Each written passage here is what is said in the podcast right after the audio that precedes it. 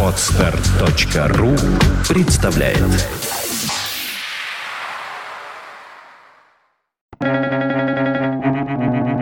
Свободное радио Компьюлента Гений – это негр, который во сне видит снег. Владимир Набоков.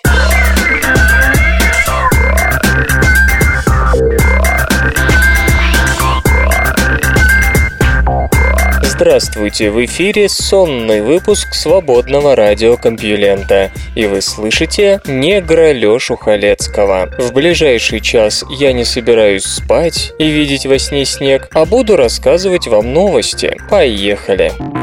Наука и техника. Найдена солнечная система номер два.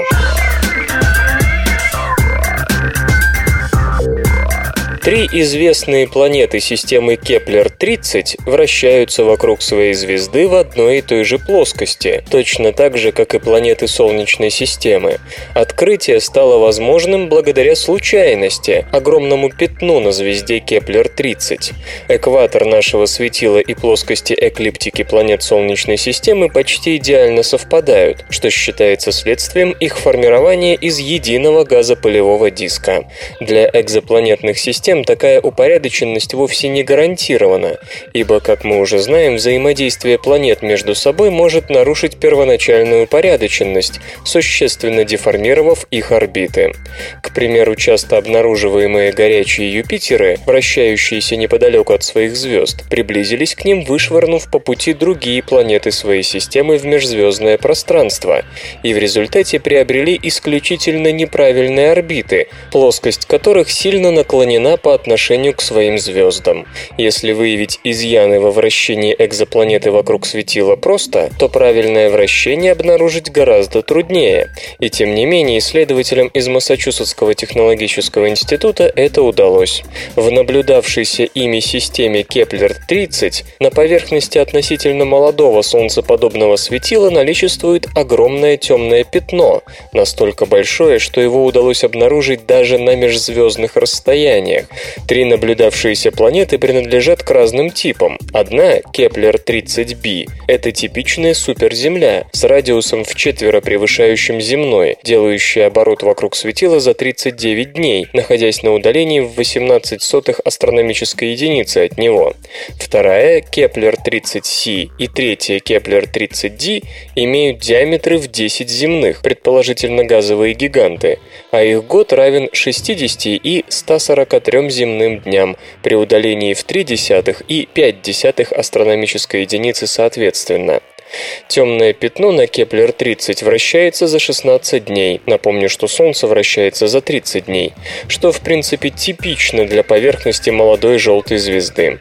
Самое же главное вот в чем. При прохождении трех планет через видимый диск звезды астрономы выявили, что планеты минуют в том числе поверхность темного пятна, периодически заслоняя его. Но чтобы сделать это, им пришлось бы выстроиться в одной с пятном плоскости, совпадающей с экватором центром тамошнего Солнца. Стало быть, орбитальные плоскости всех планет упорядочены в полном соответствии с тем, что есть в Солнечной системе. Согласно расчетам исследовательской группы под руководством Роберто Санчеса Ахеды, приведенным в журнале Nature, отклонения от плоскости эклиптики ни для одной из планет не могут превышать буквально нескольких градусов, что указывает на крайне высокую ступень упорядоченности их орбит. Впервые мы можем изучить планетарную систему, которая выглядит выглядит так же, как наша, отмечает господин Санчес Ахеда. По мнению ученого, новый метод выявления упорядоченности планет в плоскости орбитальной эклиптики может оказаться полезным для систем красных карликов, весьма часто покрытых темными пятнами значительно больших размеров, чем те, что мы можем видеть на Солнце. Решена загадка химического состава комет. Почему в составе льдистых комет обнаруживаются тугоплавкие частицы, образовавшиеся под действием высоких температур, которые не могли сформироваться далеко от Солнца?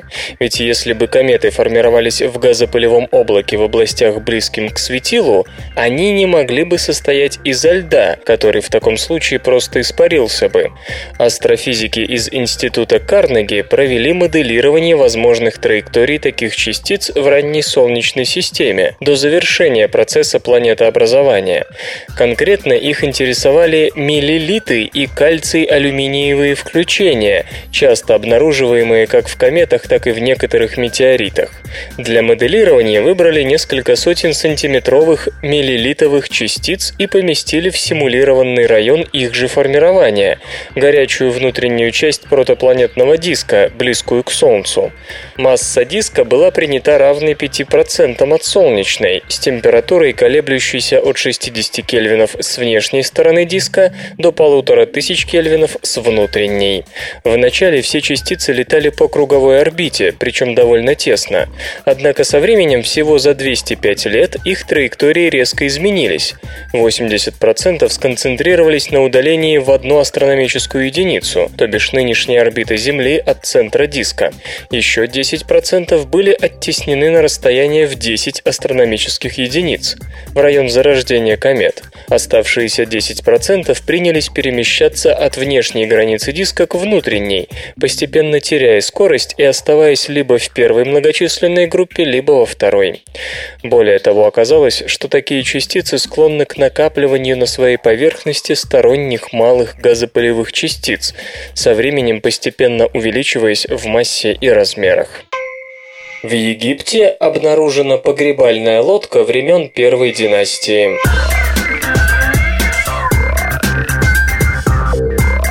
Во время рутинных раскопок на древнеегипетском кладбище эпохи Раннего Царства в Абу-Раваше, к северо-востоку от плато Гиза, французская археологическая миссия из Каирского института восточной археологии наткнулась на погребальную лодку, которая, вероятно, принадлежала царю первой династии по имени Тен около 3000 года до нашей эры. На таких лодках усопшие фараоны переправлялись из земной жизни в вечную. Артефакт обнаруженный в северной части мастабы номер 6 древнеегипетского погребального сооружения с плоской крышей, предшествовавшего пирамидам, состоит из 11 больших досок и достигает 6 метров в высоту и 150 метров в ширину. Находка доставлена для реставрации в планируемый Национальный музей египетской цивилизации и, как ожидается, будет выставлена в Нильском зале, когда музей откроет свои двери публике. Произойдет это в следующем году. Институт Институт восточной археологии приступил к раскопкам в Абу-Раваше в начале 90-х прошлого века. Найден целый ряд археологических комплексов, важнейший из которых посвящен царю четвертой династии Джедефра, сыну Хуфу, строителя Великой пирамиды. Археолог Эмиль Шасина обнаружил там остатки большой гробницы, яму под лодку и многочисленные обломки скульптур. Дальнейшие раскопки продолжались под руководством Пьера Лако. К востоку от пирамиды Джедефра Сефры были найдены сооружения с именами царей первой династии, которых звали Хор-Аха и Ден. Тем самым стало ясно, что во времена Хуфу и других фараонов четвертой династии, строивших гигантские пирамиды, Абу-Раваш уже считался очень древним, освященным временем царским некрополем. Инки принесли в жертву больную девушку.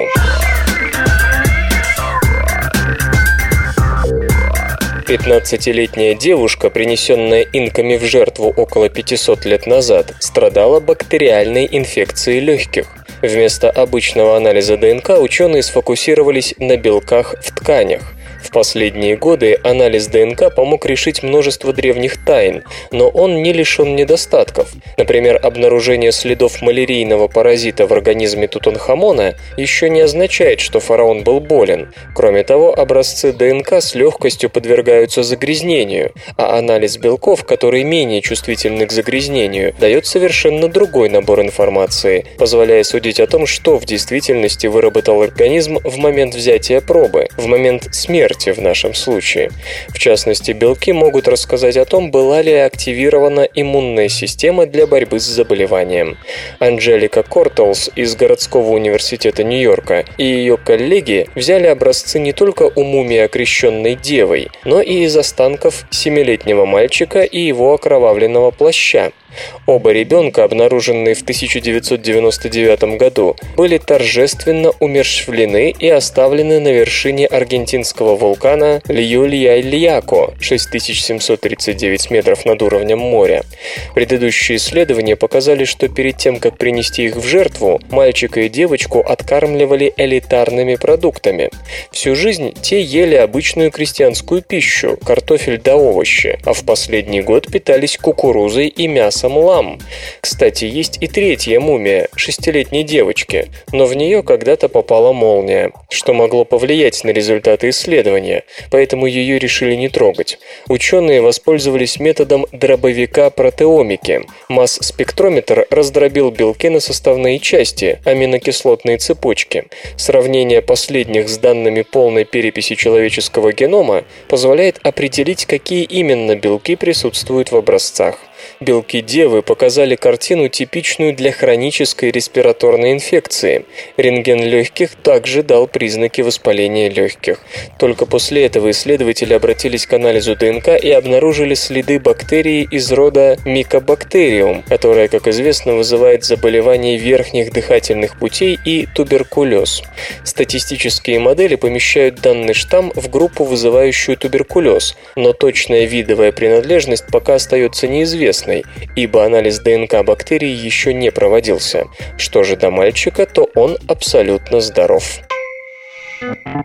Интернет и сеть.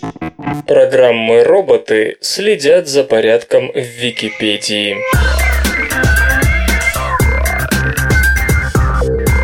Наполнением Википедии занимаются десятки тысяч добровольцев по всему миру, а поддерживать нормальное функционирование крупнейшей онлайновой энциклопедии помогают сотни специальных программных ботов.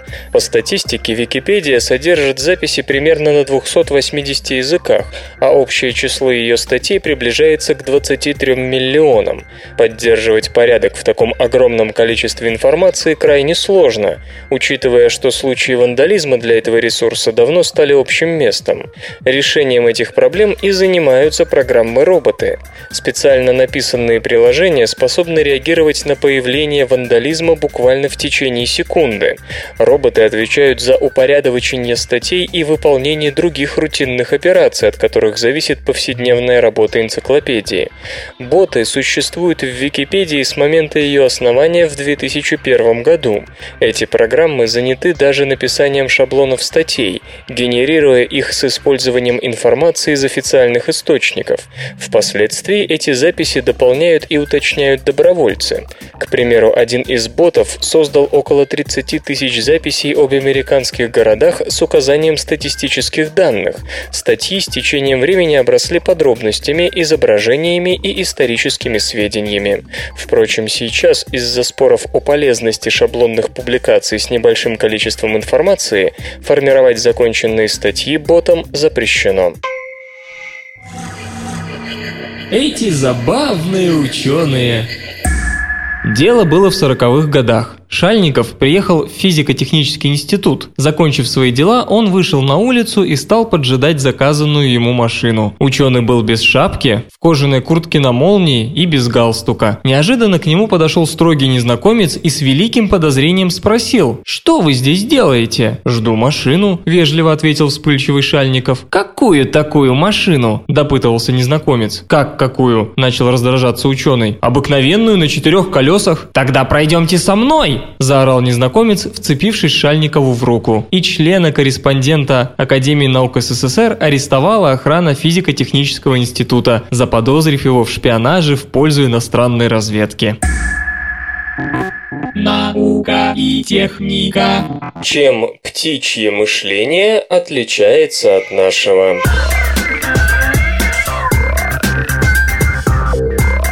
По мнению ученых, даже самые высокоразвитые из птиц могут решать лишь четко определенный круг задач. Для большего им просто не хватает творческого подхода. Есть известная басня Изопа про ворона и кувшин с водой.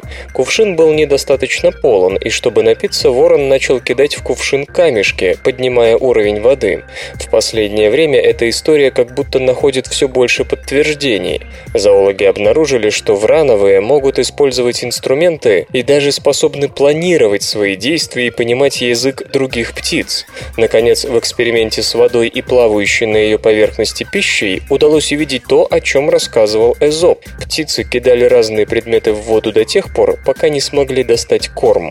И все же, как полагают исследователи из Кембриджа, птичье мышление сильно отличается от человеческого. Ученые повторили эксперимент с кувшином и водой. Только кроме птиц в нем участвовали еще и дети от 4 до 10 лет, и сам эксперимент тоже был несколько усложнен. В первом случае в одном кувшине была вода, во втором опилке. На поверхности воды или опилок лежал жетон, который дети могли обменять на игрушку. Требовалось добраться до жетона. Во втором эксперименте нужно было понять, что лучше бросать в кувшин с водой – тяжелые камни или пробковые шарики, которые в воде не тонули. Наконец, третий вариант был самый сложный. Дети оказывались перед тремя сосудами, два из которых были соединены как сообщающиеся. В один из сообщающихся сосудов нельзя было ничего бросить, но приз в нем все же находился. Чтобы его получить, следовало кидать камни в другой сосуд. Третий кувшин был обычным, таким же, как и в других экспериментах. Задача осложнялась тем, что дна сосудов дети не видели, то есть о скрытой механике можно было только догадаться. В каждом варианте дети делали по 5 попыток, по 2 минуты на каждую. Как и ожидалось, старшие дети оказались более сообразительными. Восьмилетние решали все три задания с первой попытки. Младшим требовалось больше попыток, чтобы добраться до награды. Но, как пишут исследователи, человеческий подход во всех случаях отличался от птичьего. Те же самые эксперименты проводились с сойками. В самых первых эзоповых опытах участвовали именно сойки и и те и другие успешно выполняли выполняли простейшие задания, где надо было всего лишь бросать камни в сосуд с водой. На этот раз птицы методом проб и ошибок преодолевали первые два эксперимента с опилками и пробковыми шариками, но безнадежно застревали на третьем. В этом, как полагают исследователи, и кроется фундаментальное отличие мышления человека от почти человеческого мышления птиц. Птицы отступают от проблемы, если не понимают, в чем тут дело, если механизм скрыт от них. Человеческий мозг мозг, напротив, продолжает искать решение, даже если происходящее противоречит интуиции. Мы не понимаем, как оно работает, но оно работает, а это главное. Иными словами, дети приступают к задаче, не будучи скованными представлениями о том, что есть, о том, как должно быть. И это, кстати говоря, залог успешного обучения. Такая непредвзятость мозга позволяет усваивать новые знания, даже если они расходятся с повседневным опытом. Можно сказать, что птицы – это узкие специалисты, которые прекрасно приспособлены решать какой-то ограниченный круг проблем. Тут, впрочем, можно заметить, что и люди со временем постепенно обращаются в такое вот птичье состояние, кто быстрее, кто медленнее. Что же до самих птиц, то, скорее всего, полученные результаты можно распространить на всех пернатых, хотя, возможно, стоило бы повторить эти эксперименты на их главных знатоках – новокаледонских воронах и попугаях Жако. В Гренландии зафиксировано небывалое таяние.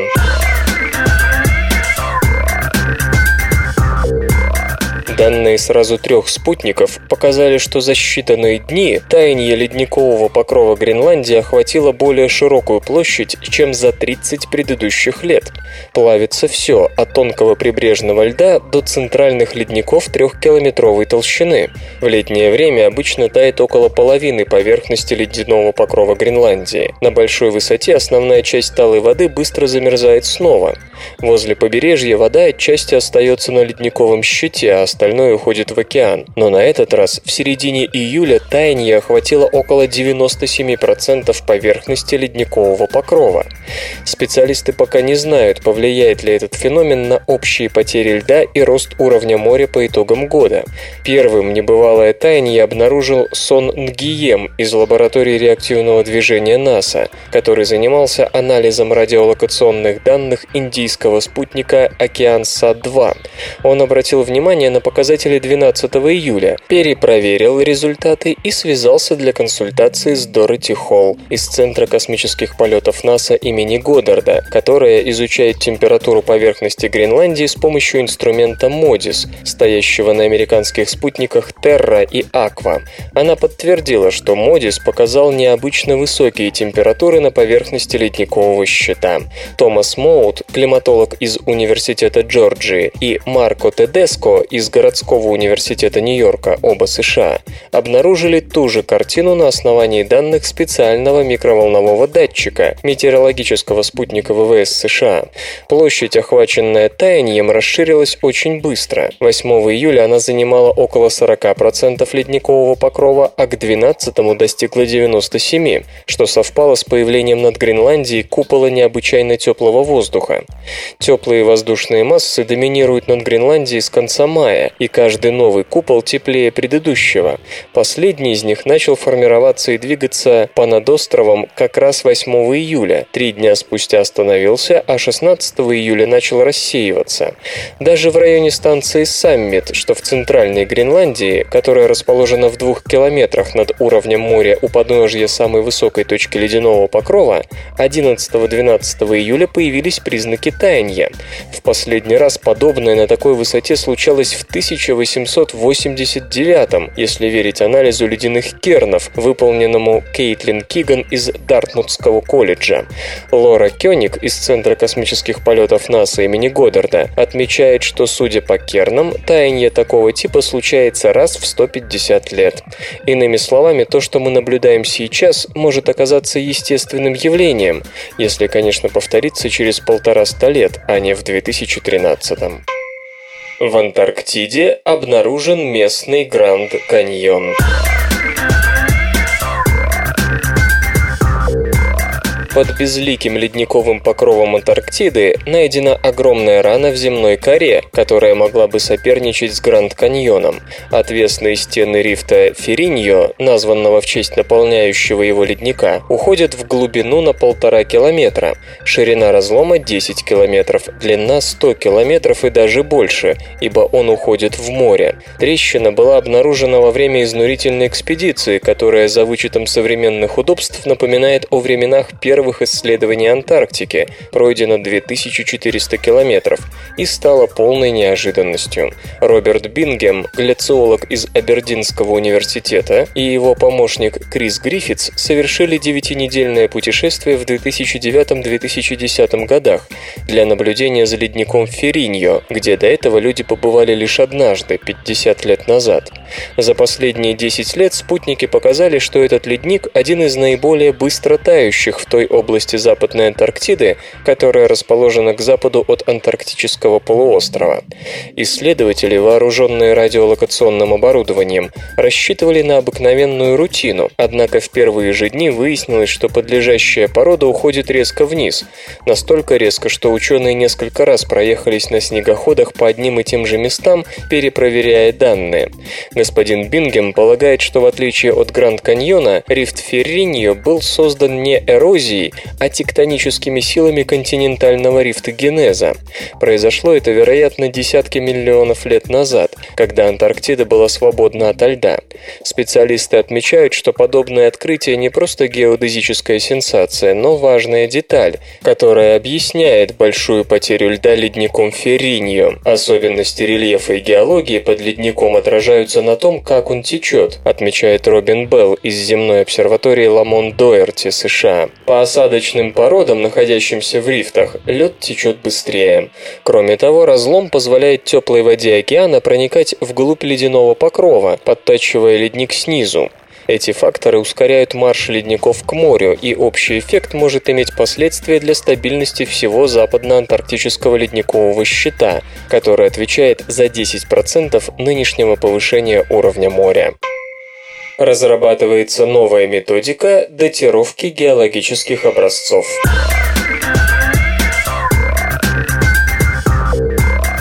Скотт Андерсон, ученый из Юго-Западного исследовательского института в Болдере, разрабатывает новый метод датировки пород с поверхности иных планет. Благодаря нему будущие марсоходы, возможно, смогут оценивать возраст марсианских пород прямо на Красной планете. Датировка внеземного грунта делалась лишь для материала, происходящего из девяти точек, шести посадочных площадок Аполлонов и трех локаций посадки и забора образцов советскими роботизированными миссиями. Но как быть с Марсом, не говоря уже о Венере и прочих Европах и Титанах?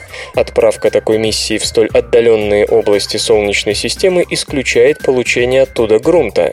Это путешествие в один конец. Установить на марсоход портативную лабораторию, позволяющую достоверно определить возраст тех или иных образцов, при существующем датирующем оборудовании это невозможно. Ведь и на Земле этот процесс требует сверхсерьезной техники и месяцев труда. Впрочем, господин Андерсон уверяет, что дело можно ускорить. Поясню. Хотя теоретические методы датировки у геохронометра Скотта Андерсона те же, что используются сейчас, методика совершенно другая. Для определения возраста пород изучается соотношение между рубидием-87 и продуктом его радиоактивного распада стронцием-87, период полураспада которого 48 миллиардов 800 миллионов лет. Сегодня образец этого минерала разрушается почти до пыли, часто вручную, затем растворяется в сильной кислоте и отправляется в катионообменную колонку, где нужные изотопы рубидия и стронция извлекаются из раствора. Полученные частицы высушиваются и идут в масс-спектрометр. Процесс долгий и непростой, настоящая головная боль, как характеризует его исследователь. Именно поэтому химик Ларс Борг из Ливерморской национальной лаборатории имени Лоуренса так оценивает старания героя этой новости. Мы настроены предельно скептически по отношению к работоспособности системы геохронометра Андерсона. В собственной лаборатории господина Борга работают три человека, выдавая на гора две датировки подобного типа в год.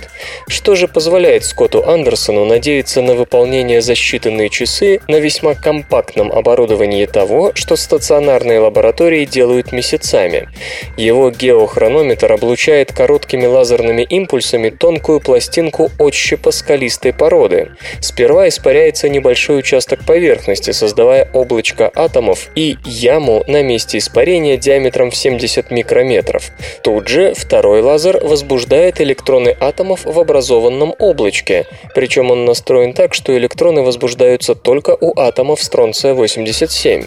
Третий лазер срывает возбужденные электроны с атомов, оставляя одни ионы, которые тут же подаются в масс-спектрометр. Сразу после этого лазер возбуждает электроны в атомах рубидия, все еще остающихся в облачке, с которыми происходит то же самое. Они становятся ионами и поступают в масс-спектрометр.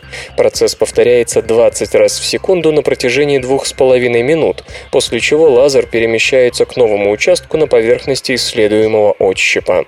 Чтобы надежно определить датировку, господин Андерсон обычно проверяет около сотни точек, что занимает до полутора дней. Первые испытания пород земного типа дали датировки с коридором в 130 миллионов лет для образцов древностью в 2 миллиарда лет, что вполне достаточно для экспресс-анализа, отмечает разработчик. Он надеется завершить доводку геохронометра во второй половине этого года, после чего ученый предоставит установку для тестирования НАСА, которая уже выразила заинтересованность в подобном приборе. Музычный перапынок.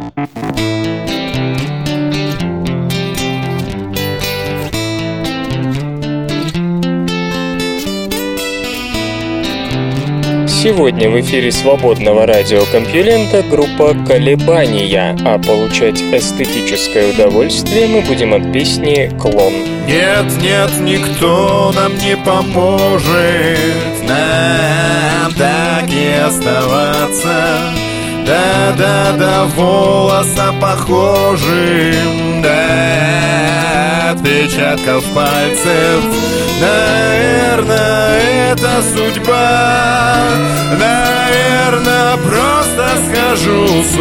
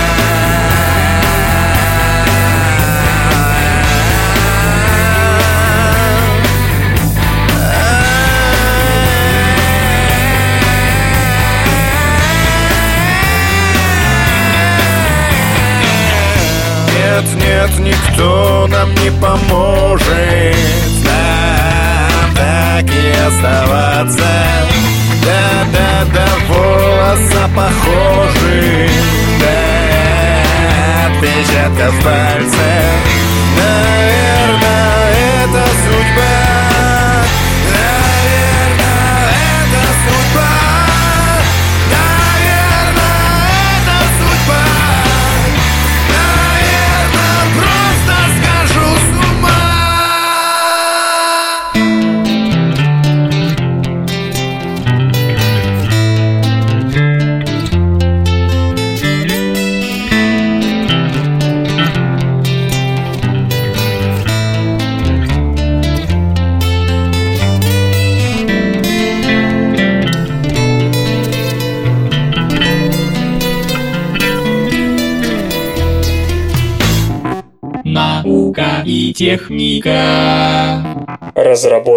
прототип транзистора Мотта.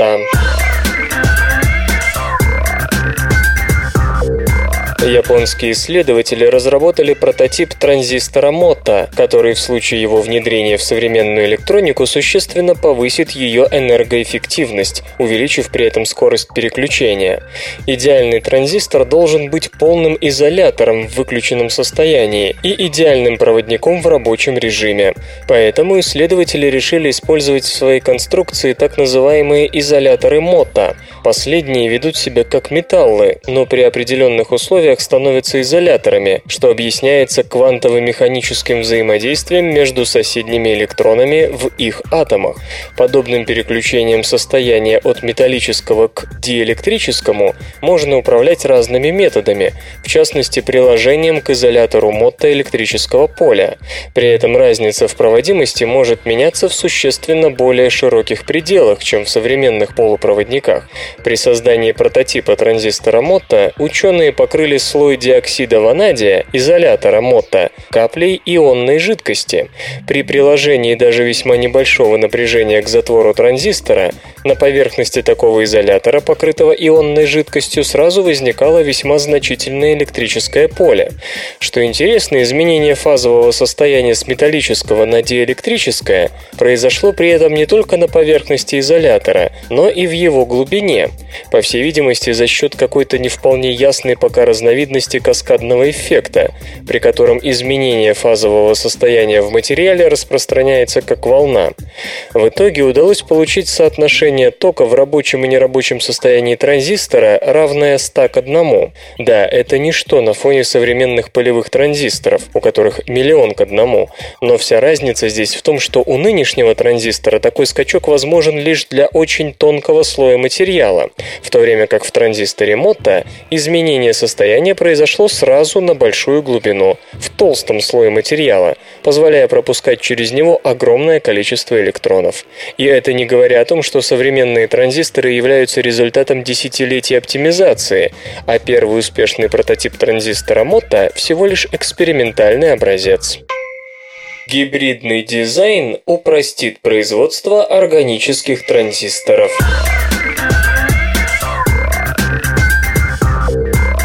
Органический транзистор – ключевой компонент для создания новой, гибкой и дешевой электроники. А поскольку, как легко догадаться, он состоит из органических материалов, ученые прикладывают немало усилий к тому, чтобы найти такие вещества, электронные свойства которых могли бы легко меняться в довольно широких пределах. Одним из популярных подходов к решению этой задачи является смешивание нескольких материалов. В рассматриваемой работе специалисты из Берлинского университета Гумбольта и Страсбургского университета смешали два молекулярных компонента, получив гибридный материал с электронными свойствами, могущими переключаться между двумя энергетическими состояниями при облучении светом разных длин волн. Изготовленный из гибрида транзистор обретает способность переключаться как оптическим, так и электронным способом. Что же представляет собой гибридный материал? Одна его часть – матрица из электроактивного органического полупроводящего полимера поли-3-гексилактиофена. Другая – это фотохромная молекула, производная дитиенилэтена, специально разработанная и синтезированная авторами работы. Остается, впрочем, загадкой, что уж такого особенного было сделано, чего раньше не было. Вот если бы они догадались ввести в систему немного фтора, это позволило бы ускорить процесс фотохромного переключения. Чтобы выяснить характеристики получившегося гибридного полупроводящего материала. Его инкорпорировали в органический тонкопленочный транзистор. Облучая последний попеременно светом с двумя разными длинами волн, ученые продемонстрировали обратимую фотомодуляцию состояния композитного транзистора. Помимо совмещения сразу двух типов переключения, включая новомодный оптический, новый гибридный материал позволяет отказаться от нанесения дополнительных слоев, в данном случае фотохромного, при производстве самого транзистора что значительно упрощает и удешевляет процесс. Создан сверхточный лазерный вибрационный датчик. Вибрационный сенсор нового поколения, разработанный в Федеральной политехнической школе Лозанны, Швейцария, объединил лазерные и механические компоненты, показав чувствительность, которая может перевернуть ситуацию в целом ряде областей, включая атомно-силовую микроскопию. Резонаторы, улавливающие бесконечно слабые колебания в атмосфере, существуют давно. Если в общем, это микроскопическая нить, которая при контакте с частицей или молекулой газа начинает колебаться. В зависимости от конкретной молекулы, с которой произошло взаимодействие, вибрация резонаторной нити будет разной, благодаря чему устройство можно применять даже для анализа состава атмосферы. Однако такого рода резонаторы сложны, недешевы и все еще имеют проблемы с уровнем чувствительности. Чем меньше размеры струны резонатора, тем чувствительнее она к вибрациям. Впрочем, далеко не все детали традиционных резонаторов столь же эффективно работают работают в случае миниатюризации.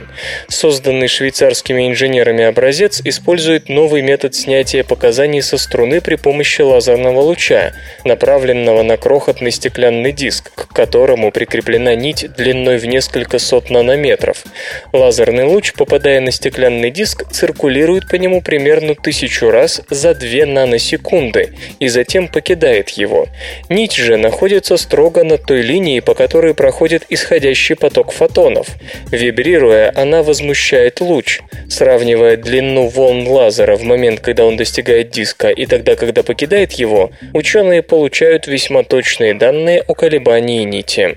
Главным ограничением точности в обычном резонаторе является броуновское движение, вызывающее случайные вибрации в нити, которые усиливаются с любым внешним воздействием и затухают лишь через некоторое время. Чтобы избежать его, обычные резонаторы охлаждают жидким гелием, поскольку броуновское движение тем интенсивнее, чем выше температура. Однако такие резонаторы нуждаются в громоздких, сложных и дорогих системах охлаждения, отчего не слишком практичны. Лазер же, считывающий информацию о состоянии нити, передает ее обрабатывающей микросхеме, которая модулирует излучение второго лазера. Его воздействие на нить полностью гасит броуновское движение. В результате безо всякого гелиевого охлаждения удалось получить прибор, работающий эффективно при температуре в 20 градусов по Цельсию. Уровень чувствительности новинки необычайно высок. Если бы вместо нити мы имели 100-метровый мост, то могли бы при соблюдении пропорций измерить колебания моста от деформации до 1 нанометра, причем в реальном времени. Замечает Пьер Верло, один из авторов прибора. Вся система интегрирована на одной кремниевой микросхеме, что делает ее предельно миниатюрной и мобильной. Ее можно использовать не только для сверхчувствительного мониторинга вибраций, но также в атомно-силовой микроскопии нового поколения и при анализе состава газовых сред в режиме здесь и сейчас. Новое лекарство от слепоты превращает незрячие нейроны в светочувствительные. Особая молекула прикрепляется к ионным насосам нейронов, заставляя их реагировать на свет. Вот так обычные нейроны могут становиться светочувствительными, замещая погибшие палочки и колбочки. При заболеваниях вроде пигментной дистрофии или макулярной дегенерации сетчатки отмирают светочувствительные клетки, палочки и колбочки, и человек слепнет. Как это лечить, ученые думают давно. Большой популярностью пользуются генетические методы или методы с использованием стволовых клеток. В первом случае предлагается внедрять гены светочувствительных белков в изначально слепые нейроны сетчатки. Во втором – замещать погибшие палочки и колбочки с помощью помощью стволовых клеток. Исследователи из Калифорнийского университета в Беркли предлагают иной подход, более традиционный, но потому и более удобный. Когда свет попадает на фоторецепторы, особые светочувствительные белки сигналят ионным насосом, которые перекачивают ионы с наружной поверхности клеточной мембраны и обратно. Возбуждение импульса начинается с такого перераспределения ионов. Затем этот импульс распространяется дальше по зрительным нейронам нейронам в мозг. Ученые синтезировали вещество AAQ, которое взаимодействует с калиевыми насосами нейронов сетчатки, делая их чувствительными к свету. Нейроны, которые раньше не реагировали на свет, начинают работать подобно палочкам и колбочкам. AAQ таким образом служит чем-то вроде фотореле. В статье, опубликованной в журнале Нейрон, исследователи описывают эксперименты с мышами. Животные несли мутацию, которая вызывала гибель гибель фоторецепторов сетчатки в течение нескольких месяцев. После того, как слепым мышам вводили лекарства, их зрачки начинали реагировать на свет, а сами животные стали избегать ярко освещенных мест. Типовое поведение для грызунов, которое, однако, было бы невозможным, оставаясь они слепыми. Такое лекарство выглядит не столь эффектно, как генотерапия или стволовые клетки, но, как ни странно, допускает большую гибкость в применении. Молекулярная запчасть к ионным дыхательным насосом может быть дозирована строго в соответствии с потребностями. От нее можно отказаться в любой момент или наоборот увеличить дозу. С AAQ это делать проще, чем в случае генетического вмешательства в нейроны сетчатки или высадки стволовых клеток. Впрочем, замечу, что пока ученым известны не все свойства этого соединения. Например, было обнаружено, что сине-зеленые световые волны активируют его на более продолжительный срок, чем другие, и после такой активации молекула сама отключается после наступления темноты. Словом, прежде чем наступит стадия клинических испытаний, авторам работы предстоит узнать об этом веществе буквально все. Факты Знаете ли вы, что изучив ДНК 365 образцов культурного и дикого картофеля из Южной Америки, американские и шотландские ботаники пришли к выводу, что современный картофель произошел из одного района на юге Перу и, скорее всего, от дикого вида Соланом букасовии, названного в честь русского ботаника и селекционера Сергея Михайловича Букасова. Наука и техника. Стресс лишает нас цели.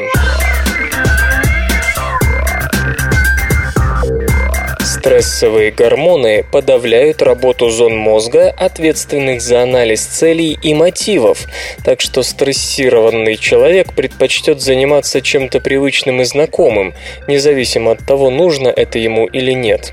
Стрессовые гормоны заставляют нас отказываться от выполнения задуманного, склоняя к привычной рутинной деятельности. Об этом в Journal of Neuroscience пишут исследователи из Рурского университета, Германия. Для участия в эксперименте они пригласили около 70 добровольцев, которым давали стрессовый гормон кортизол и растительный алкалоид ехимбин, увеличивающий срок действия другого стрессового гормона норадреналина. Некоторые испытуемые получали либо одно, либо другое вещество, другие сразу оба. Контрольной группе давали плацебо. Собственный эксперимент состоял в том, что человек должен был сыграть в компьютерную игру, чтобы получить чашку какао или стакан апельсинового сока. После обучения правилам игры подопытным устраивали обеденный перерыв, во время которого они могли съесть сколько угодно шоколадного пудинга или апельсинов. Уловка предназначалась для того, чтобы сменить приоритеты. Те, кто на наедался шоколадом, переставали добиваться какао, а тем, кто присытился апельсинами, уже не нужен был апельсиновый сок. Именно так все и происходило у людей, которые принимали плацебо или кортизол или юхимбин по отдельности. Иными словами, с целеполагающим аппаратом у них все было в порядке. Мозг усвоил изменившиеся условия, избыток пудинга или апельсинов, и скорректировал цели. Но если доброволец получал и гидрокортизон, и ехимбин, химбин, который стимулировал норадреналин, он продолжал с прежней старательностью выполнять задания ради той награды, которая ему была уже не нужна. То есть никакой корректировки целей не происходило, а поведение подчинялось привычке. Результаты были подтверждены МРТ-сканированием. Сумма стрессовых гормонов подавляла активность в орбитофронтальной и медиальной префронтальной зонах коры, отвечающих за целенаправленное поведение. Понять, с чем связана такая реакция, несложно. При стрессе необходимы время и силы на восстановление, и организм старается вернуться к тому, что он хорошо знает, и на что не нужно тратить много энергии. Африканские аборигены и цивилизованные белые тратят одинаковое количество калорий.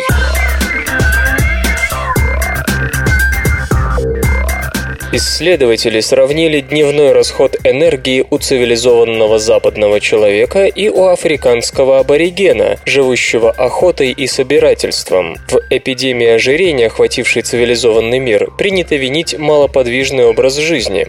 Кажется, что современный человек и впрямь двигается меньше, чем его предки. Мы перемещаемся в транспорте, проводим дни, сидя в офисах. А дома усаживаемся перед телевизором или компьютером. Съеденным калориям просто некуда деваться, кроме как в жировые отложения. А вот если бы мы, например, проводили время на охоте, как наши далекие предки, бегали и прыгали на свежем воздухе, тогда никакого ожирения не было бы и в помине, не так ли? Международная группа исследователей из США, Великобритании и Танзании пришла к выводу, что такая точка зрения не соответствует действительности. Ученые измеряли дневной расход энергии у хадза, африканского кочевого народа, живущего охотой и собирательством. Хадза проводят дни в долгих переходах, однако, как пишут авторы исследования, они расходуют точно такое же количество энергии, как и современный западный человек. В расчет принимались разные параметры – и вес тела, и процент жировой ткани, и возраст человека, и его пол. Результат был один – африканские охотники тратят в день столько же калорий, сколько и цивилизованные белые. Ученые делают вывод, что обычный уровень метаболизма у человека постоянен, если нет экстремальных нагрузок. Необходимо заметить, что это первое исследование, в котором энергетические затраты измерялись напрямую, а не по приблизительным оценкам. Что же тогда получается? Выходит, ожирение у современных людей начинается не из-за снизившегося расхода энергии, а из-за слишком увеличившегося ее притока? Грубо говоря, современный цивилизованный человек слишком много ест. Для однозначного результата, конечно, надо было бы посадить несколько хадза на американо-европейскую диету и посмотреть, не прибавят ли охотники в весе, несмотря на весьма подвижный образ жизни. Но такие эксперименты вряд ли кто-то соберется ставить.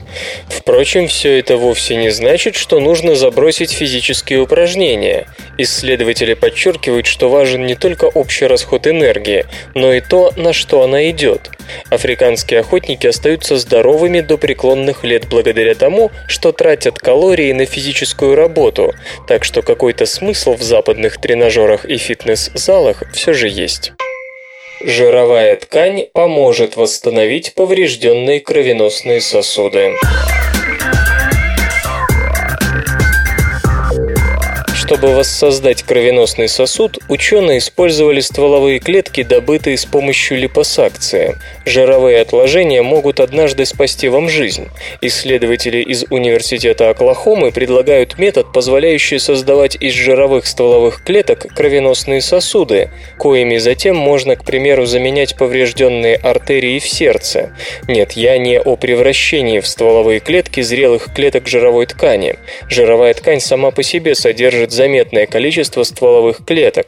Обычно, когда речь заходит о регенерирующей терапии, о выращивании здоровых тканей и органов на замену больным, один из основных вопросов, где взять стволовые клетки.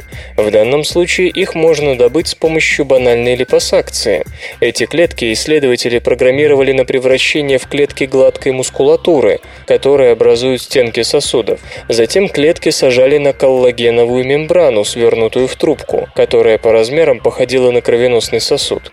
После того, как клетки на такой мембране превращались в мышечные, их подвергали механическому стрессу. Поверхность, на которой они сидели, попеременно растягивалась и сжималась. Это должно было приучить клетки к жизни в сердечной мышце, придать им необходимую прочность и упругость. Плюсы такого метода очевидны. В отличие от обычных стентов, сосудистые вставки, сделанные из собственных стволовых клеток, не должны вызывать подозрений у иммунной системы системы. С другой стороны, ученым еще предстоит проверить, как отреагирует сердце на такие сосуды, пусть и выращенные из собственных клеток тела, но все же происходящих из другой ткани. Не все бессмертные раковые клетки одинаково бессмертны.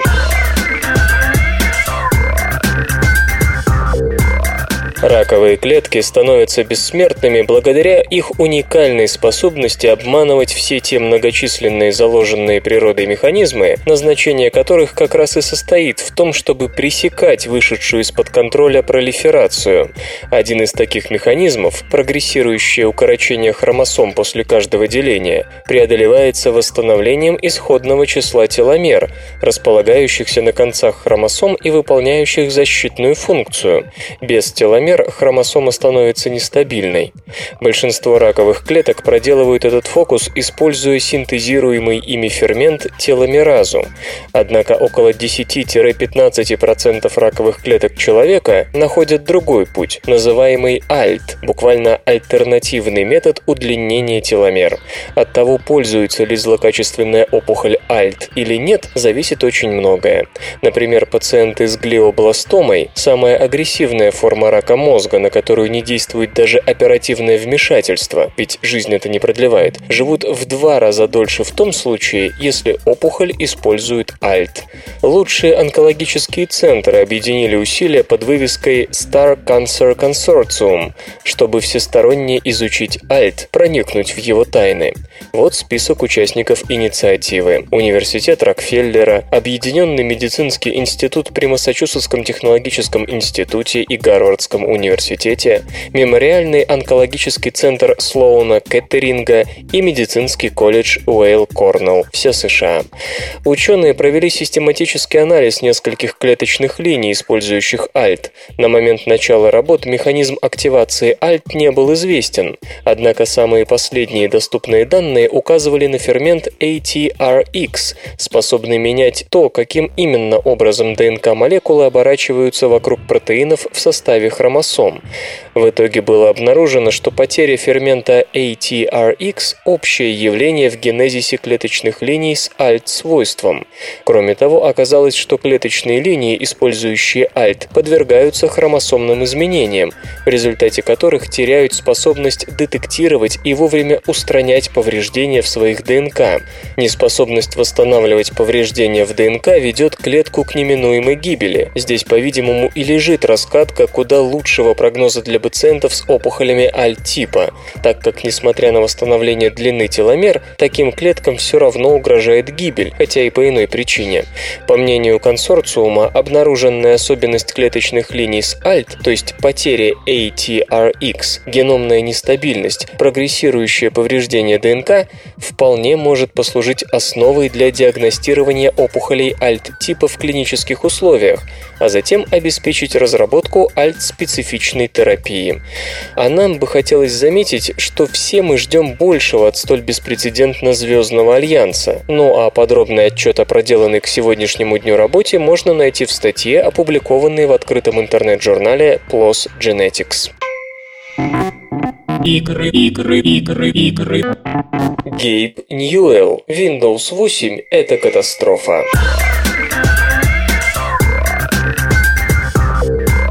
Основатель и исполнительный директор компании Valve Гейб Ньюэлл опасается, что выход Windows 8 может разрушить рынок программного обеспечения для персональных компьютеров. «Я думаю, что Windows 8 – это катастрофа для всех участников рынка персональных компьютеров», заявил господин Ньюэлл на сиэтлской конференции Casual Connect, которая посвящена компьютерным и видеоиграм. По его словам, ведущие девелоперы могут попросту прекратить работу с персональными компьютерами как с платформой. Многие области программного обеспечения могут быть уничтожены. И если это так, то будет неплохо иметь альтернативы, которые позволят справиться с проблемой, сказал Гейб Ньюэлл.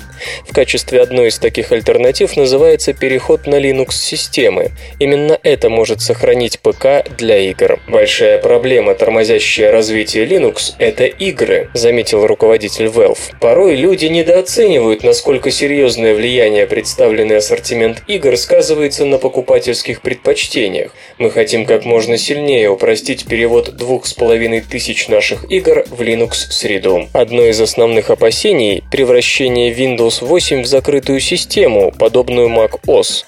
Дело в том, что в новой операционной системе будет собственный встроенный магазин программного обеспечения и игр. Гейб Ньюэлл, как и руководители многих других компаний, опасается, что Microsoft может убрать все конкурирующие конкурирующие системы дистрибуции с рынка и заставить пользователей взаимодействовать лишь со встроенными в Windows механизмами. Свободное радио Компьюлента.